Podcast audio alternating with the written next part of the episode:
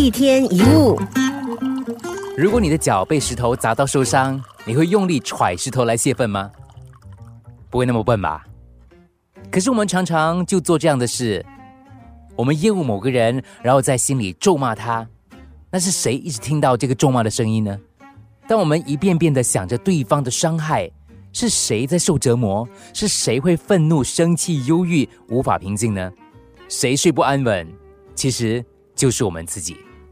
恨一个人，对你的伤害远比对你恨的那个人来得更深。你可能会想：难道我要这么轻易就放过他吗？你不明白他对我做了什么事。或者是我恨透了那个人，他实在太过分了，他伤我太深，我永远都不会原谅他。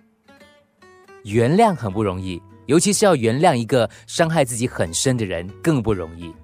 但是，当我们不愿意原谅别人的结果，到头来只会伤害到自己，痛苦的也是自己。想想，你拿烂泥去丢人，先弄脏的是谁的手？你想扛石头去砸人，然而一直扛着石头的是谁？是你对吗？如果原谅了某个人，等于在告诉对方他可以为所欲为吗？这是我们很多人的论点。很多人会说：为什么不给伤害别人的人得到报应呢？我们必须认识到，原谅错的人，不表示他过去对你所做的事就从来没有发生，或者是他的所作所为是可以接受的，也不代表你必须跟对方言归于好。原谅是为了自己。是要取回你的未来，是为内心带来平静，也让自己可以重新开始新的生活。南非的民族斗士曼德拉因为抵抗种族隔离政策做了二十七年的冤狱，就算如此，当他重获自由的时候，他仍然决定放下仇恨。在克林顿的自传当中，这样记载着他跟曼德拉的对话。克林顿就问曼德拉：“我认为在总统就职典礼上。”邀请囚禁总统的监狱官是一件非常伟大的事情，但你真的不恨他们吗？曼德拉就说了，恨过，恨他们非常的久。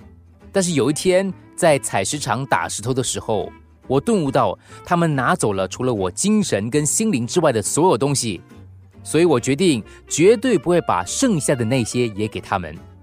克林顿又问了，你最后离开监狱的时候，心里不会再次涌现这个憎恨吗？曼德拉说。当然会，然后我想，他们已经囚禁我二十七年了。如果我憎恨他们，那就跟继续被关在监狱是没有差别的。我想要自由，所以释怀了。原谅不是放过别人，而是放过你自己。不是为了做圣人，而是为了做一个自由的人。决定不再让别人掌控生命，不再被捆锁在犯错者的身上。心里想着仇恨，一心想着报复的人。很少静下来想过，如果能够忘掉别人对你的伤害，你的伤害还会剩多少呢？如果你痛不欲生，那谁会痛苦呢？是自己和那些关爱你的人。如果你变成那样，谁会高兴呢？你憎恨那些人最高兴。重点不要放在报复，而是应该放在让自己过得更好。一天一物。